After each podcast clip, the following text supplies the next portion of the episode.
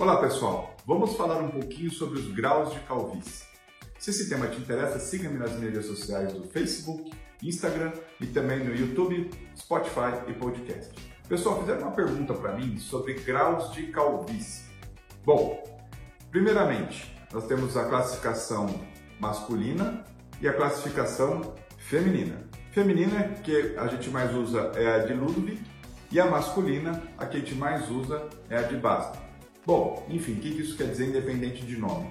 No homem, a calvície, ela, falando de alopecia androgenética, obviamente, que é a, a, a patologia, assim, a circunstância mais frequente em termos de calvície, no homem, em geral, essa alopecia ou calvície, ela vem da região frontal para posterior e da coroa para frente, de uma maneira que ou ela evolui de frente para trás ou da coroa para frente, ou até mesmo de uma maneira simultânea, até que lá na frente se junte numa alopecia superior total.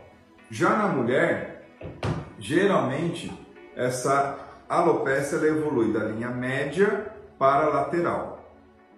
Então, qual é o grau que isso acomete? Então, tem várias classificações de 1 a 2, 3, 4, 5, 6, assim vai, né? De projeção tanto feminina quanto masculina, mas o que você tem que saber não é nem a numeração ou a classificação disso de fato, mas sim que na mulher, em geral, ela progride do meio para lateral e no homem progride de maneira frontal para posterior e coroa para frontal, de uma maneira que a longo prazo elas se juntam. Bom, o que isso quer dizer para a gente? Que quando a gente vai olhar a, a, o grau de calvície do paciente, a gente tem que observar essas regiões porque para a correção no transplante capilar, a gente vai trabalhar o redesenho dessa linha frontal e o reposicionamento dessa linha frontal, que tem vários nomes que o pessoal dá, mas hairline, first line, linha de implantação inicial, tem vários nomes bonitos, mas em geral é um reposicionamento de linha frontal e também uma redensificação de coroa ou uma, uma nova colocação de densidade em coroa mesmo quando já tem uma perda total. E geralmente esse terço médio é o terço que por último tem uma perda capilar, então dependendo do grau de calvície, a gente tem que considerar densidades diferentes, ou seja, uma quantidade de folículo por centímetro quadrado diferente por região.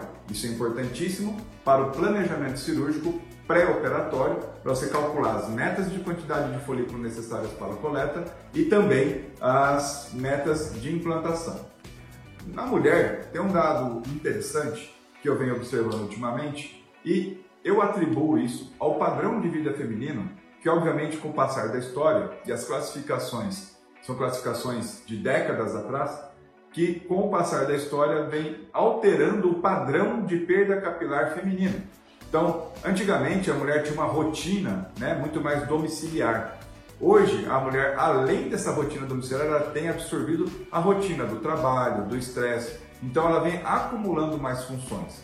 E com isso, essas também né, vai ter uma variação até mesmo hormonal. Essa dinâmica diária dela muda todo o padrão de vida dessa mulher hoje comparada com décadas atrás. Então a nossa modernidade hoje traz para a mulher uma carga de estresse e ocupações diárias que, no meu ponto de vista, tem alterado inclusive o padrão de perda capilar da mulher. Hoje, a gente percebe muito mais frequência de mulher com perda de linha frontal e até mesmo com uma projeção maior de entradas.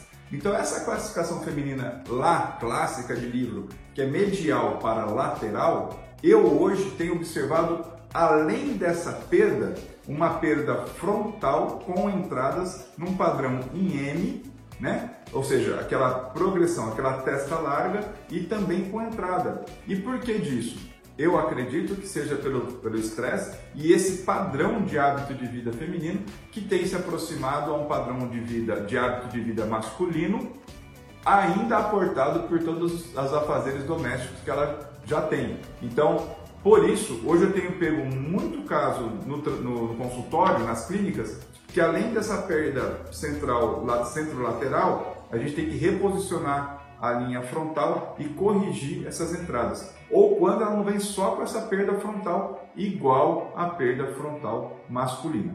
Tá certo? Espero ter respondido a tua pergunta sobre os graus de calvície. Me mande seus comentários, que são através deles que eu gero os próximos conteúdos. Um abraço, pessoal, e até o próximo.